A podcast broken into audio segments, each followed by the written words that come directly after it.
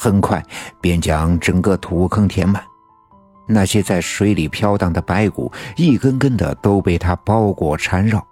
它们没了抵抗的能力，任凭这血蛇藤一点点的收紧，将它们搅碎，变成白色的粉末。这血蛇藤吸收了饮水桶里倒出来的，渗进了我血液的白家井水，似乎给它这奇异的生命注入了无尽的养分。在他完全占领了这个土坑之后，便顺着土坑的边缘向上伸展他的枝条。他爬到了土坑上面，那些鬼魂仍旧低头呆呆地看着血蛇藤，任凭他将他们的双脚缠住，顺着他们的双腿向上攀爬。很快，便将那些鬼魂包裹成了一个个红色的雕塑。血蛇藤就这样从土坑开始迅速地向外扩张。很快，我眼前的大半个柳树沟都被它占据。变成了红色。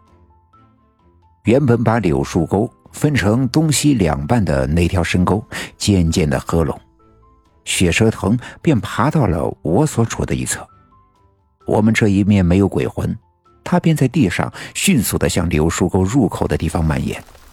我握着饮水桶，拔出插在地上的匕首，也往柳树沟的那棵阴阳柳的方向跑去。血蛇藤就在我的身后。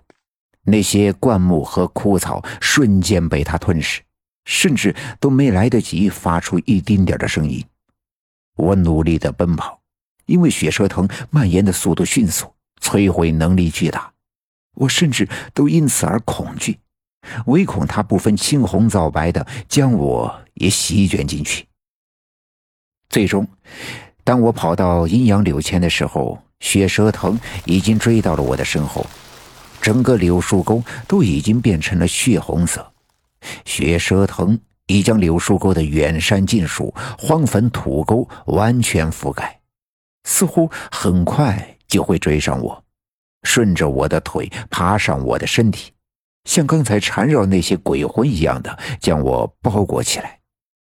我有些害怕了，没想到原本在我面前那么猥琐老实的血蛇藤。在吸收了渗入了我的血液的白家井水之后，竟然变得如此的凶猛无情。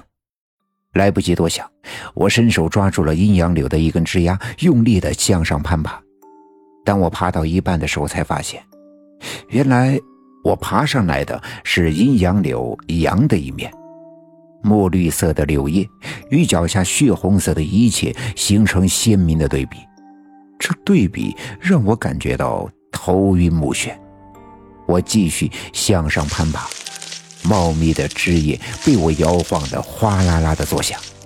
我眼睁睁地看着它将阴阳柳阴的一面缠绕，而对着流淌着水分和生机的羊的一面却秋毫无犯。难道血蛇藤只对那些枯死的没生命的东西感兴趣？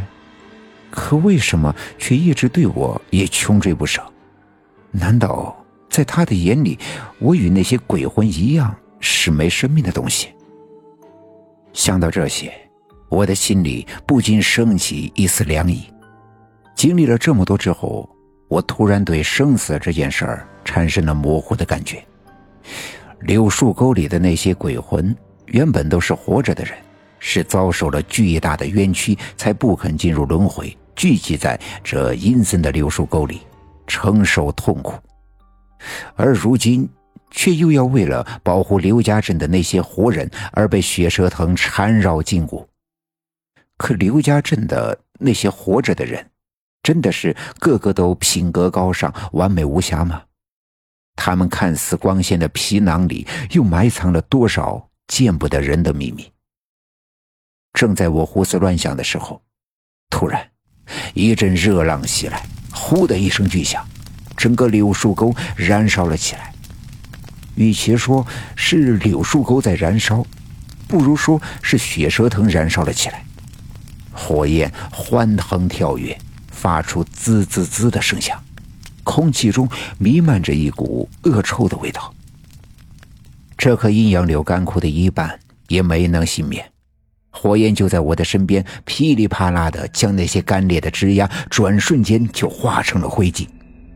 虽然这火焰只在另一面燃烧，面对着郁郁葱葱的阳的一面，却敬而远之，不敢越雷池一步。但那股热浪却仍旧炙烤的我浑身的皮肤发紧，呼吸变得越来越困难。在我身上最后一滴汗水被这火焰烤干的时候，我的双手双脚再也没有力气抓住柳树的枝桠，浑身一软，掉了下去，重重的摔在了熊熊燃烧着的地面上，溅起一片火光。而我却惊讶的发现。当我掉进火堆里的时候，那灼热的感觉却没了，取而代之的是浑身上下无比的清爽。刚才还筋疲力尽的我，仿佛就在这一瞬间便充满了力量。我甚至突然的喜欢上了这火焰燃烧的感觉，喜欢火苗在我的身上来回的纠缠，喜欢火焰噼里啪啦的欢唱，喜欢闻着那焦火的气味。我感觉全身的皮肤都在缩紧，胸膛里也有一团熊熊燃烧的火焰在来回的跳跃，似乎要将我的躯壳融化掉，与这整个柳树沟的熊熊大火融为一体。突然，我听到有人喊我的名字。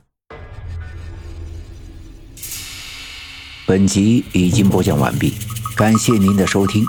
欲知后事如何，且听下回分解。